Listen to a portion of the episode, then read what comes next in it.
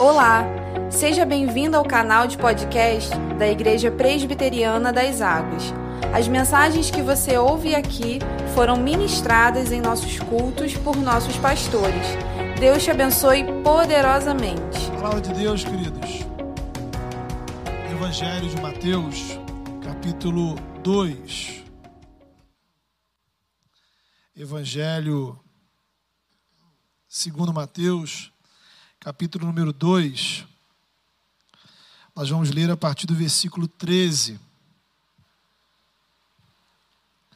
Mateus, capítulo 2, a partir do versículo de número 13. A palavra de Deus, ela diz assim: Tendo eles partido, eis que apareceu um anjo do Senhor a José em sonho e disse: Dispõe-te, toma o menino e sua mãe e foge para o Egito e permanece lá até que eu te avise, porque Herodes há de procurar o menino para o matar. Dispondo-se ele, tomou de noite o menino e sua mãe e partiu para o Egito. E lá ficou até a morte de Herodes, para que se cumprisse o que fora dito pelo Senhor por intermédio do profeta: Do Egito chamei o meu filho vendo-se iludido pelos magos, enfureceu-se Herodes grandemente e mandou matar todos os meninos de Belém e de todos os seus arredores, de dois anos para baixo, conforme o tempo do qual com precisão se informara dos magos. Então se cumpriu o que fora dito por intermédio do profeta Jeremias. Ouviu-se um clamor em Ramá, pranto, choro e grande lamento. Era Raquel chorando por seus filhos e inconsolável, porque não mais existem. Tendo Herodes morrido, eis que um anjo do Senhor apareceu em sonho a José no Egito e disse-lhe: Dispõe-te, toma o menino e sua mãe e vai para a terra de Israel, porque já morreram os que atentavam contra a vida do menino. Dispôs-se ele, tomou o menino e sua mãe, e regressou-se para a terra de Israel. Tendo, porém, ouvido que Arquelau reinava na Judéia em lugar de seu pai Herodes, temeu ir para lá, e por divina advertência, prevenido em sonho, retirou-se para as regiões da Galiléia, e foi habitar numa cidade chamada Nazaré, para que se cumprisse o que fora dito por intermédio dos profetas, ele será chamado Nazareno. Amém. Temos aqui, queridos, mais uma história no contexto do primeiro Natal. Jesus tinha acabado de nascer, era um bebê recém-nascido. José e Maria estavam ali curtindo seu milagre, provavelmente ainda impactados com a visita dos magos que vieram do Oriente, que tinham acabado de sair. Tudo estava muito tranquilo. Até que um anjo do Senhor aparece a José e avisa que eles precisam fugir dali. A rota é o Egito. E o motivo é Herodes, rei de Israel naquele momento. Ocorre que alguns dias antes, como você pode ler no contexto do capítulo 2, os magos do Oriente tinham conversado com o próprio Herodes antes de encontrarem Maria, José e Jesus. Quando os magos falaram que estavam à procura do rei dos judeus recém-nascido, Herodes ligou o alerta máximo.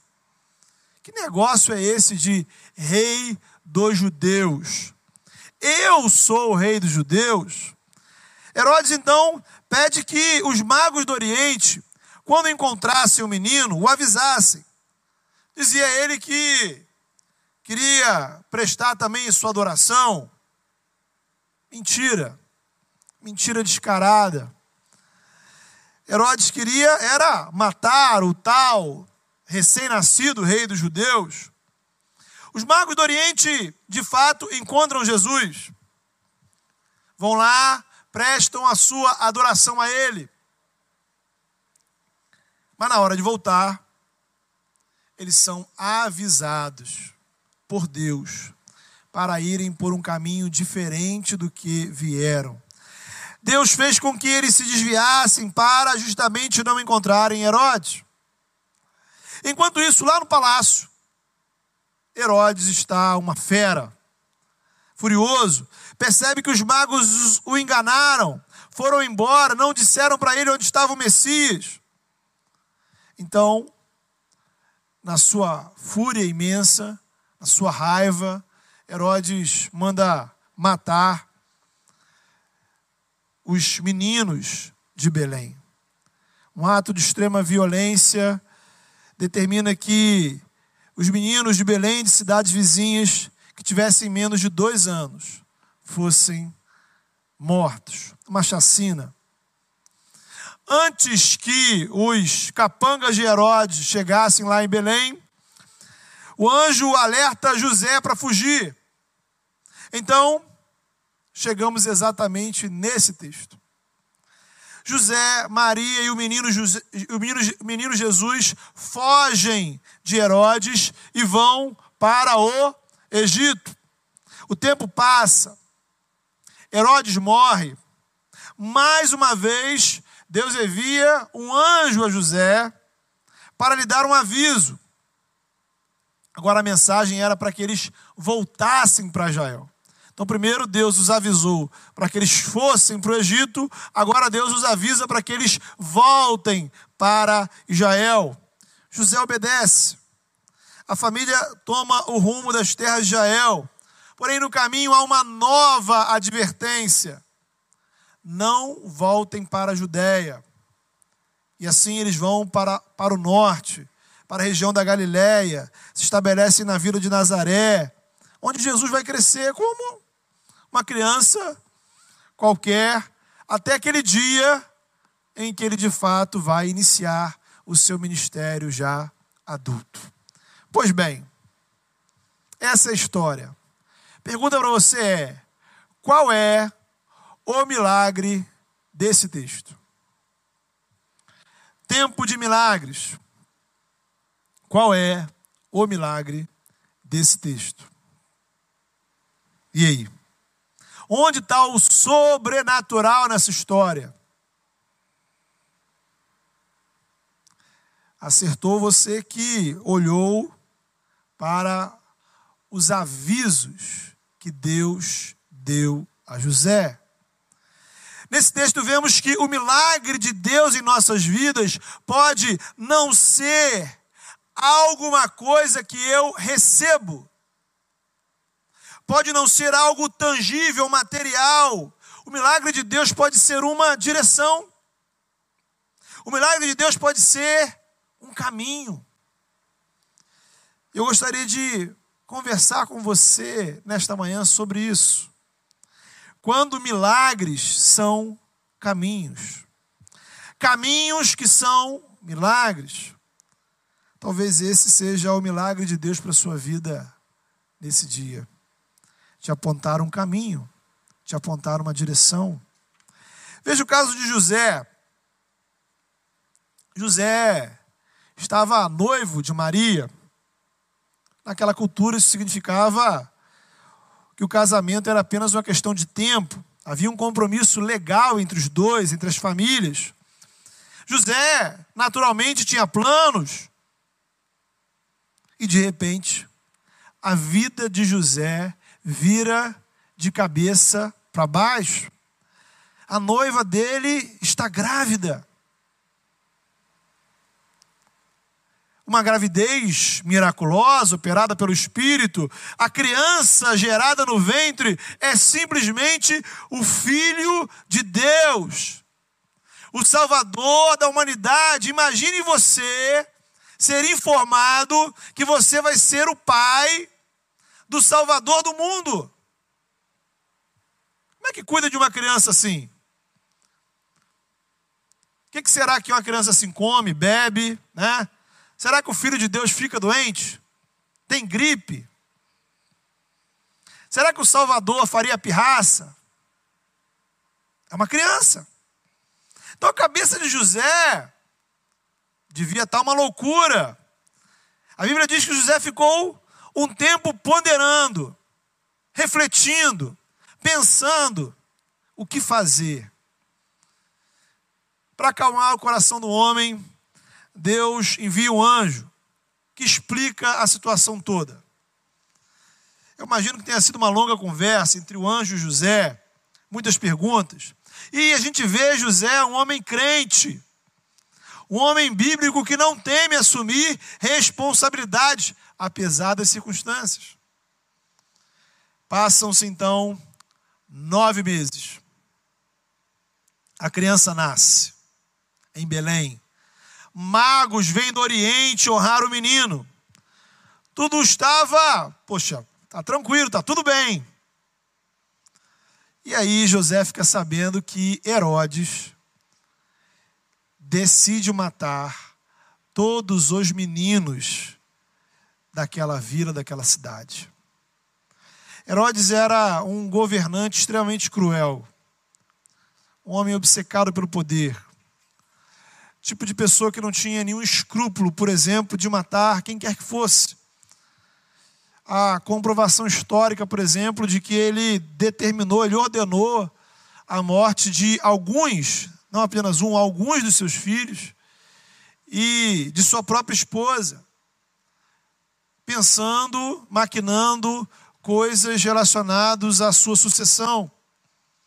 Então, você ser informado de que José, de que Herodes mandou matar, significa que algo sério iria acontecer.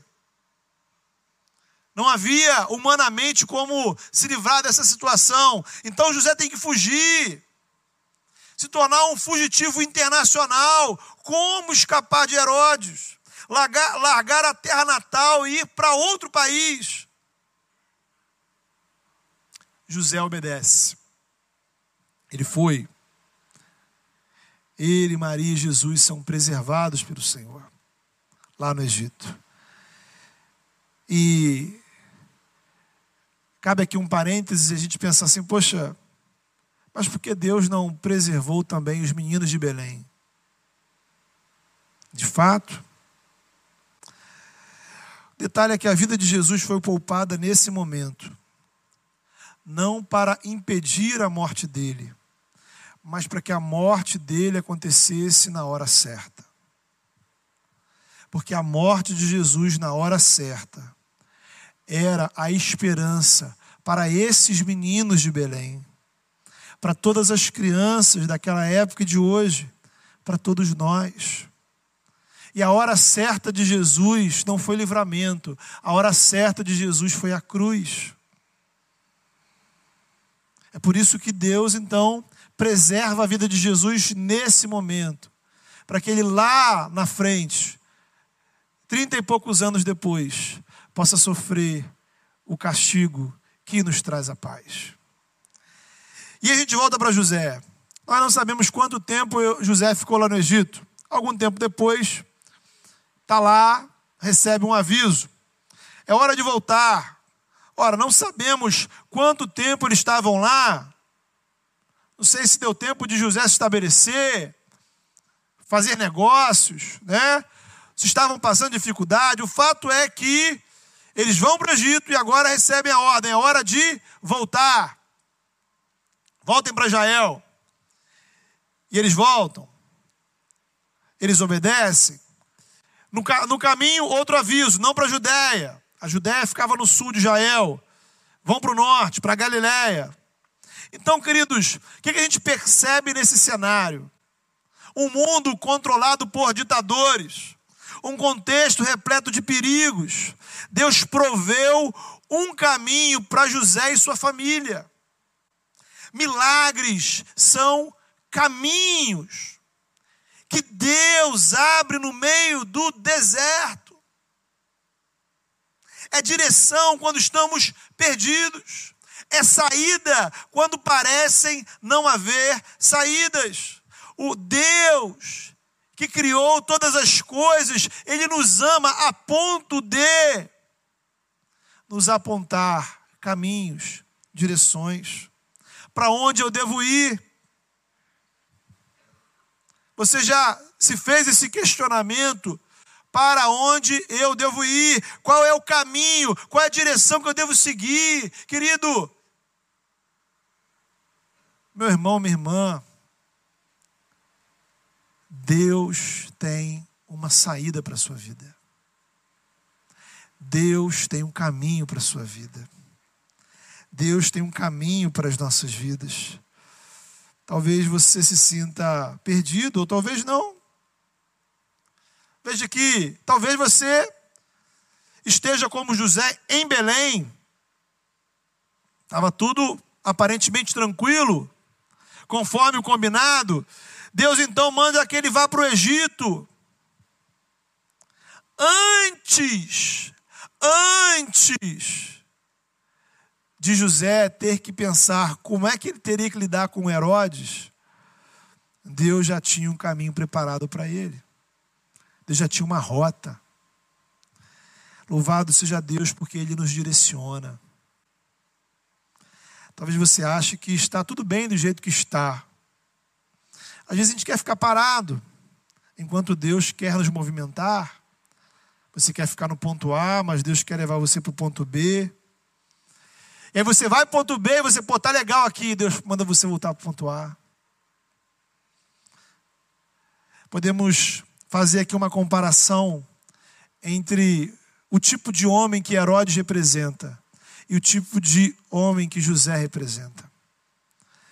Dois homens, duas pessoas que foram ambas surpreendidas com a notícia do nascimento do Messias. Herodes, um ditador incrédulo, tem uma sede insaciável por controle, dominação, poder. Age com violência quando as coisas fogem do seu controle. Eu pergunto para você: será que somos tão diferentes de Herodes assim? Pense com honestidade. Quantas vezes, quando as coisas saem do controle, nós ficamos irritados? Agimos até mesmo com violência. Talvez não mandamos, não chegamos ao ponto de mandar matar ninguém, mas a nossa irritação, a nossa raiva, ela é perceptível para quem está ao nosso redor. Como é que você reage quando as coisas fogem do script que você planejou? Pare e reflita. Algum dia você teve paz verdadeira sem estar no controle das circunstâncias? Algum dia você teve paz verdadeira no seu coração sem estar no controle das circunstâncias. Você consegue ter paz sem ter o controle, o domínio dos rumos da sua vida? É uma pergunta que todos nós precisamos fazer. A atitude de Herodes, infelizmente, é um padrão. São os caminhos do mundo que envolvem controle, manipulação, e terminam em violência. Crianças mortas por governantes que idolatram o poder e fazem tudo o que querem para se manter no poder. Os Herodes do mundo continuam por aí. É aquela velha história, né? Nós falamos mal dos políticos que estão no poder, mas será que se estivéssemos lá, faríamos diferentes? Há, porém, o outro lado da história. Há o exemplo de José. Enquanto Herodes faz tudo por controle, José agiu em dependência de Deus. Uma noiva grávida antes do casamento. Não era o que ele tinha planejado. Se esconder no Egito também não estava nos seus planos. Note de passagem o cuidado de Deus. A cada passo, a cada situação, Deus foi se preocupando em avisar José. Veja a que ponto chega o cuidado de Deus. Deus não deu uma aula de teologia para José, Deus não mandou José ler vários livros sobre o significado da encarnação do Verbo, sobre a Trindade, sobre a salvação. Deus apenas indicou para ele um caminho. José, vá para o Egito. José, volte do Egito. Esse Deus que se revela em Jesus não nos deixa desorientados, não nos deixa perdidos. Sabe, nem sempre Ele vai dar a você todas as explicações que você gostaria, mas Ele sempre te dará uma direção, sempre Ele te dará um caminho. Quando o povo de Israel saiu do Egito, ficaram cercados, bateu o desespero, né? Já ali, né, é curioso que você, já ali, Moisés teve um vislumbre de como é que seria, o que, o que, o que viria pela frente, né? Então o povo tinha acabado de ser libertado, saíram do Egito, e de repente vem as montanhas, vem o mar, o exército faraó, Começa a reclamação, não temos para onde, ir, onde ir, vamos morrer aqui, né? Será que não teria um túmulo suficiente no Egito para que a gente tivesse que morrer no deserto?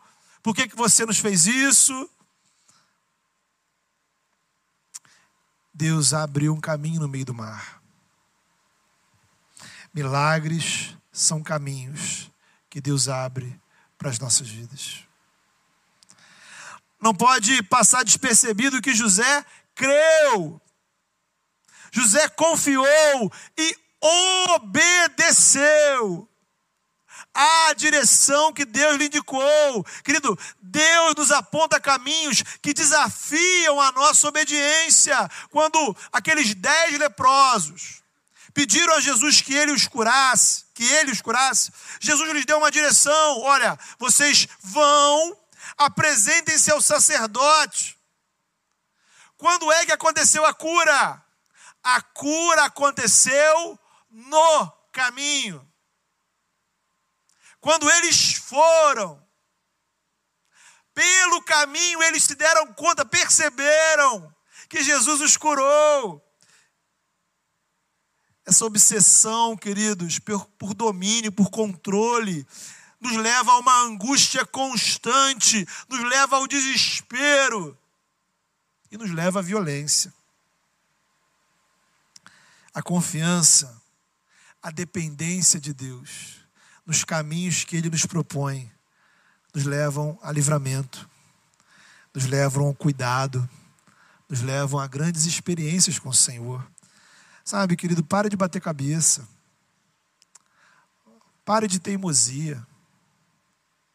Siga os caminhos de Deus para a sua vida. Confie no Senhor. É certeza que assim como Deus cuidou de José, Deus está cuidando de você. Talvez Ele tenha, não esteja mandando anjos, né? Para sua casa, nos seus sonhos. Mas eu tenho certeza que Deus tem colocado pessoas ao seu redor. Ele tem te dado avisos. Ele tem te dado alertas para que você siga na direção correta. É hora de confiar, é hora de obedecer. Porque o tempo de milagres é tempo de desafios. É estar em Belém com uma mulher grávida e não ter um lugar adequado para acontecer o parto. É saber que Herodes vai querer te matar. E que você vai precisar fugir para o Egito. É depois voltar para Israel e você vai saber que o filho de Herodes está no poder, existem riscos, é melhor ir para o norte. Todos esses problemas e muitos outros, eles existiram simultaneamente ao nascimento do Salvador. Então note, o primeiro Natal tem o que? Tem anjos, tem a ação do Espírito Santo, tem magos vindo do Oriente, tem milagres, tem o Filho de Deus se encarnando, coisas incríveis, emocionantes, belíssimas.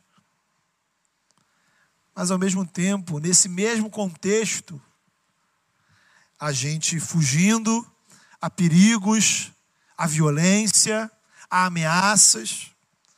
O caminho é milagre não porque seja isento de dificuldades.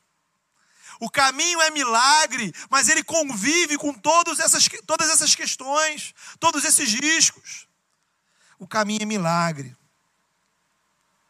porque nele estamos no centro da vontade de Deus. Não estamos sozinhos. Estamos onde Deus quer que estejamos. E nesse caminho experimentamos milagres. O milagre é o caminho, e no caminho vivemos milagres. E queria pensar com você também no caminho de Jesus. Veja, naquela confusão toda, o bebê no colo de Maria era o filho de Deus, né? Jesus estava ali, um recém-nascido. Veja que coisa impressionante, por sinal, né? O filho de Deus, o eterno, o divino, todo-poderoso, mediador de toda a criação, era apenas um frágil bebê no colo da sua mãe. Esse é o maior de todos os milagres do Natal, a encarnação do Filho de Deus. O Verbo que se fez carne. Agora, ao mesmo tempo, nós vemos aqui já uma etapa importante no caminho de Jesus nesse mundo. Cristo vem para nos salvar, vem realizar a nossa salvação. Cristo, nesse percurso, trilha um caminho de humildade. Nasce na manjedoura de animais. É o rei dos reis mas nesse momento está fugindo de Herodes. Jesus não seguiu o caminho do confronto. Foi criado na pequena vila de Nazaré, um lugar sem expressão. Tanto que um dia ele teve que ouvir, né? Alguma coisa boa pode vir de Nazaré. Esse é o caminho de Jesus. No Antigo Testamento, a gente vê que Deus tinha um caminho para o povo de Israel. Deus conduziu a descendência de Abraão para o Egito. Lá no Egito eles se tornam um povo de Deus e um dia o Senhor os liberta de lá. Depois, então Deus levou o povo para o Egito e Deus tirou o povo do Egito. Só que o resultado disso para Israel foi idolatria. Rebelião. Jesus faz o mesmo caminho de Israel. Quem leva Jesus para o Egito é Deus. Quem tira Jesus do Egito é Deus. Jesus está revivendo o caminho do povo de Israel. Só que agora o resultado é diferente. Não desobediência, não rebelião, mas obediência à vontade do Senhor. A gente vai olhar Filipenses 2, onde Paulo vai dizer: Cristo não se apegou ao fato de ser divino, ele se esvaziou, ele assumiu a forma de servo e seguiu o caminho de obediência até a morte morte de cruz. O caminho de Jesus é o caminho da nossa salvação. Vemos aqui, queridos, mais uma vez uma antítese com Herodes. Herodes representa os poderes desse mundo, os caminhos desse mundo. O poder que se impõe por violência, manipulação, opressão, é o caminho do apego ao poder, que não tem nenhum apreço pela palavra e que, inclusive, consultou os líderes religiosos para atender aos seus próprios interesses. Antes de tudo, né, quando os magos vão a Herodes dizer que o Messias ia nascer, Herodes manda chamar os sacerdotes e os pergunta lá, e aí, o que, que diz a Escritura sobre onde vai nascer o Salvador? Então ele se consulta com os líderes religiosos. Qual a finalidade? Manipulação. Usar a religião a seu favor. O caminho de Jesus é o oposto. Jesus tem poder, mas não se apega a ele. Abre mão, renuncia, era rei, mas se fez servo. Não persegue os seus inimigos, mas os ama. Jesus segue a direção não do seu próprio sucesso, não da sua fama, não um projeto pessoal, mas ele se submete à vontade do Pai. E isso leva não ao trono de Jael, mas à cruz, não ao palácio de Herodes, mas à crucificação. Note que, bem no início do seu ministério, é justamente isso que Satanás vai oferecer a Herodes. Aliás, vai oferecer a Jesus. Jesus, olha, os reinos desse mundo, te darei todos, se você se prostrar e me adorar.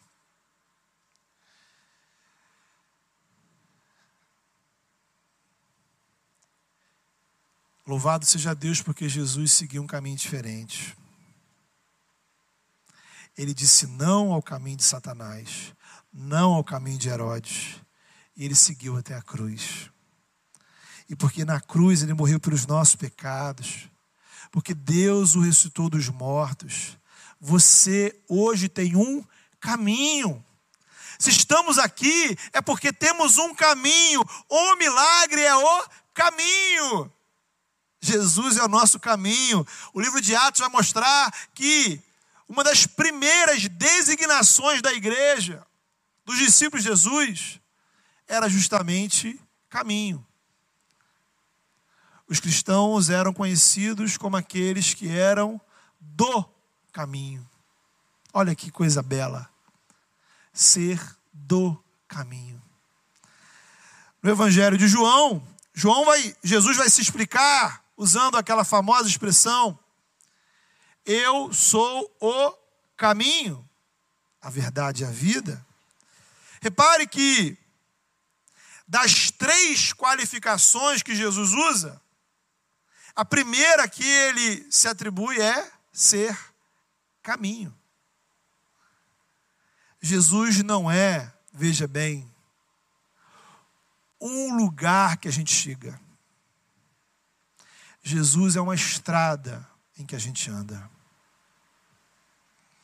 Jesus não é um lugar entre tantos outros que a gente pode ir visitar, ver, tirar foto. Jesus é o caminho onde vivemos a totalidade da nossa vida. Estudos, lazer, trabalho, família, relacionamentos, saúde, cultura, todas as partes da nossa vida devem ser vividas em Cristo. Não apenas a parte espiritual.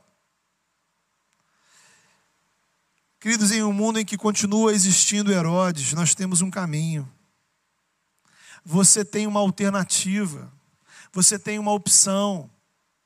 Para não viver mais uma vida baseada em mentira, baseada em manipulação, baseada em violência.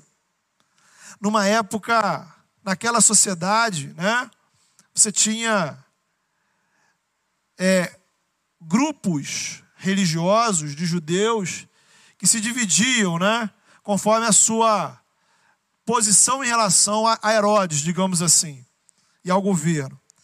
Tinham aqueles grupos que eram a favor do governo. Então, era a galera que ficava ali, né, bajulando Herodes e tentando obter favores.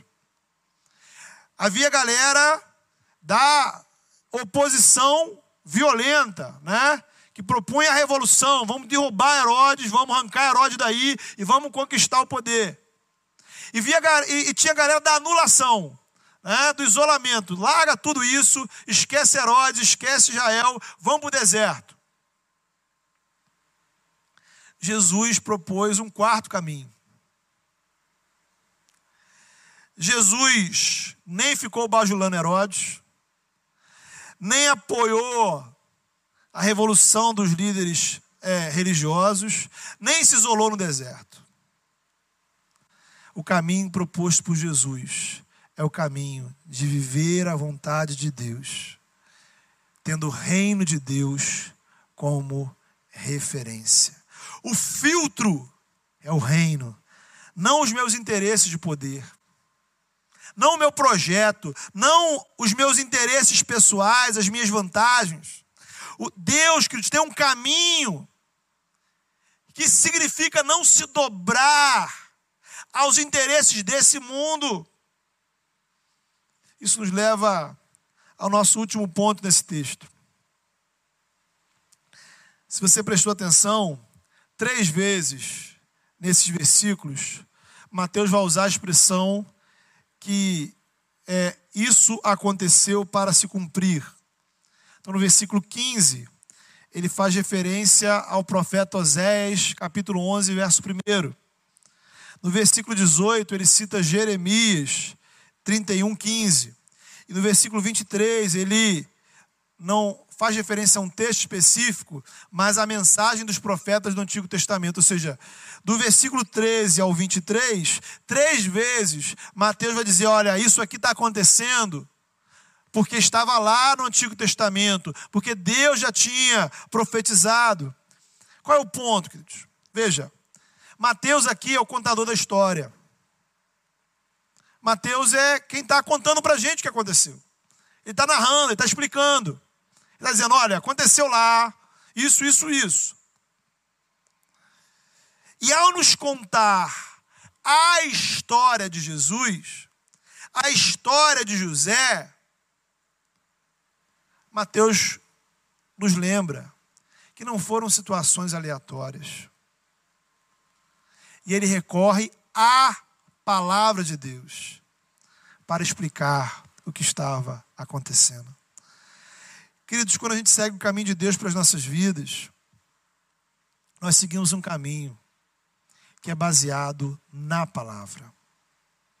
É seguir um caminho onde nós temos princípios, nós temos parâmetros sobre o que fazer e o que não fazer. O evangelho revelado na palavra, ele é o mapa no qual discernimos a geografia de Deus para as nossas vidas. O nosso GPS é a palavra. E não apenas a palavra enquanto um livro místico, mas essa palavra que você ouve agora. Cada mensagem, cada culto, cada devocional, cada momento que a gente ouve a palavra, lê a palavra, conversa sobre a palavra, Deus está te dando orientações. Por isso, ouvir a palavra é algo precioso. E aí a gente pode seguir com confiança, porque Deus tem um plano.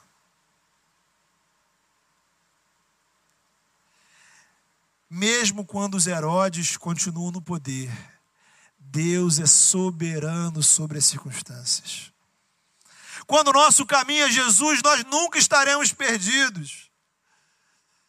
E você está em Cristo quando você se entrega a Ele, confia nele, segue como discípulo dele, age como servo dele, se compromete com o reino dele, se alegra e celebra a salvação que ele te proporciona.